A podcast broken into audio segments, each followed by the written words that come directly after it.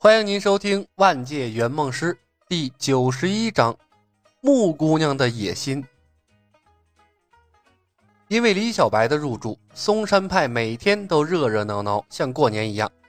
而嵩山派的好邻居少林寺，仿佛没有看到隔壁的风光，依旧我行我素，敲钟拜佛。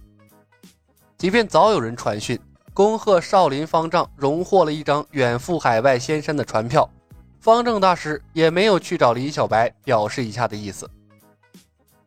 住持禅房内，方丈方正大师和他的师弟方生大师端坐蒲团，执黑白子对弈。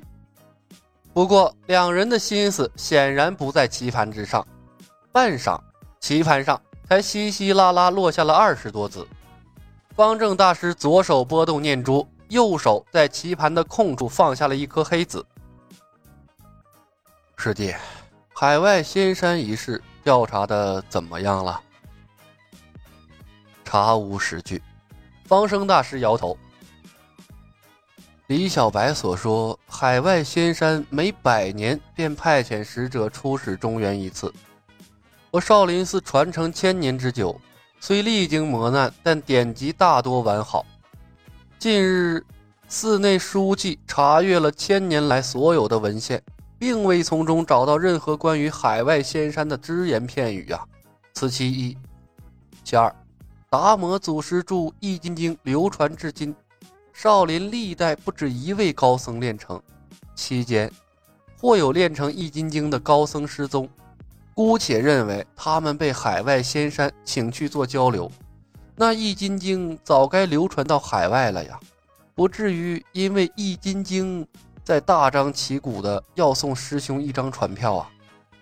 其三，李小白行事武功太过诡异，不像正派路数，哪有出使之人随身携带郎中的道理？敢问师兄，若你是海外仙山的山主，会挑如此一个轻佻放浪之人做使者吗？方正大师说道：“如此说来。”那所谓的海外仙山使者，就是一个江湖骗子，十有八九。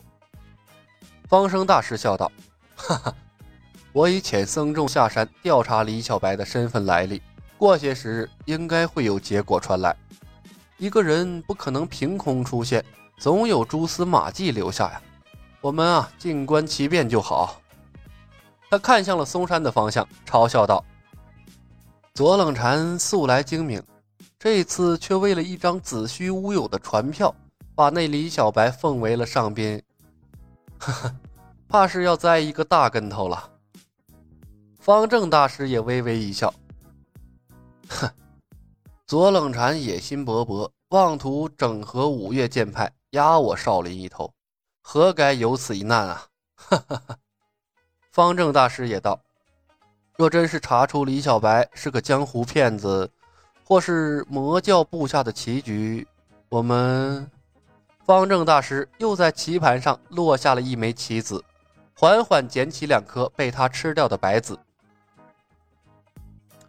我们啊，全当不知。江湖动荡之时，我少林自会出山主持公道的。众生不愚，我佛门渡谁呀？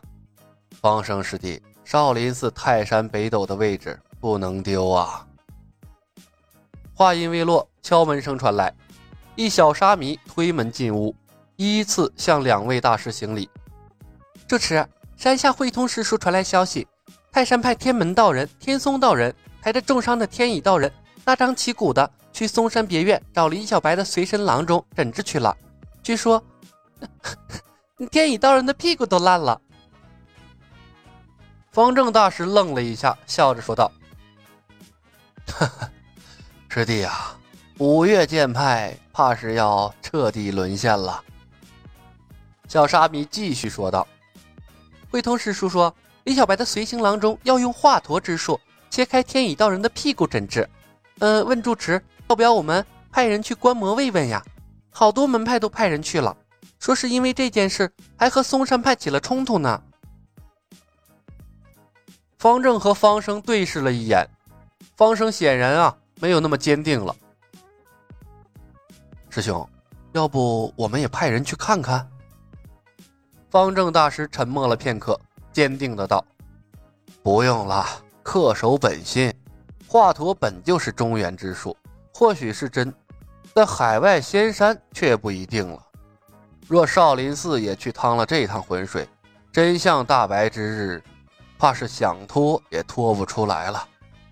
少林寺千年清誉，不能毁于我手。”嵩山别院内。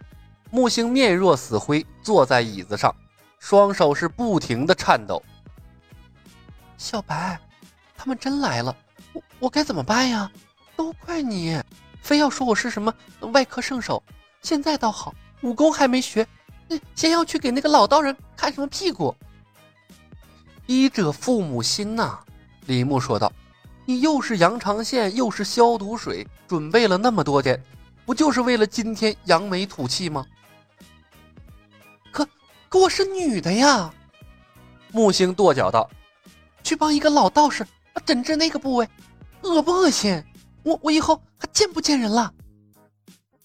呵呵，李牧冷笑。木星被李牧看得心虚。哼，好吧，那就算我不是女的，我把她治死了怎么办？三天多了，那天乙道人才来诊治，那么严重的外伤，估计早感染的不成样子了。用抗生素，李牧道：“我不信你一个医生穿越会不准备应急药品，那是我救命用的。没事儿，等你需要的时候，我这里还有啊。”李牧看了他一眼：“你妈波！”木星又他妈一阵无语呀！啊，为啥先使我的，不使你的？去吧，去吧，去吧，该开刀开刀，该切什么切什么，该缝什么缝什么。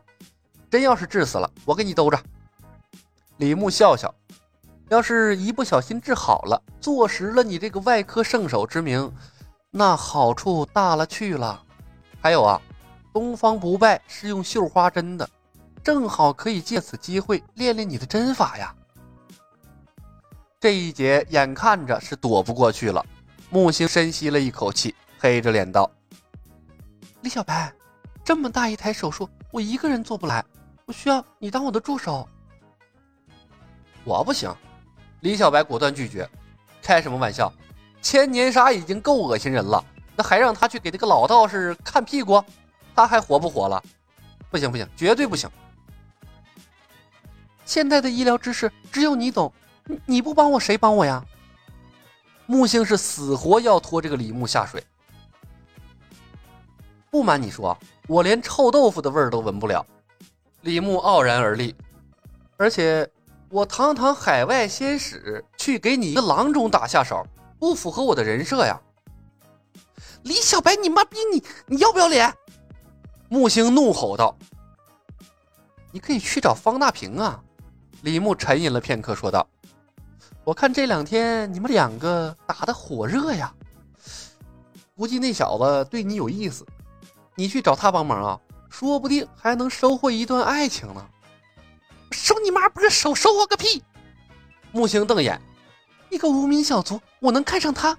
我只不过呀，找他学武功而已。要找我也得找令狐冲啊！令狐冲！李牧愕然，我这尼玛，你不仅想要人家东方姑娘的武功秘籍，还还要抢人家的男人，野心不小啊，小老妹儿啊，不是小老弟。泄露了心事，木星也不顾及那么多了，哼了一声道：“哼，不行吗？”为令狐冲默哀了三分钟，李牧扬声一笑，拍着胸膛道：“行，怎么不行？心有多大，舞台就有多大。你放心好了，我我肯定帮你啊！牵红扇，呃，不是，那牵红绳，不是牵红线这门手艺，我擅长。”本集已经播讲完毕，感谢您的收听。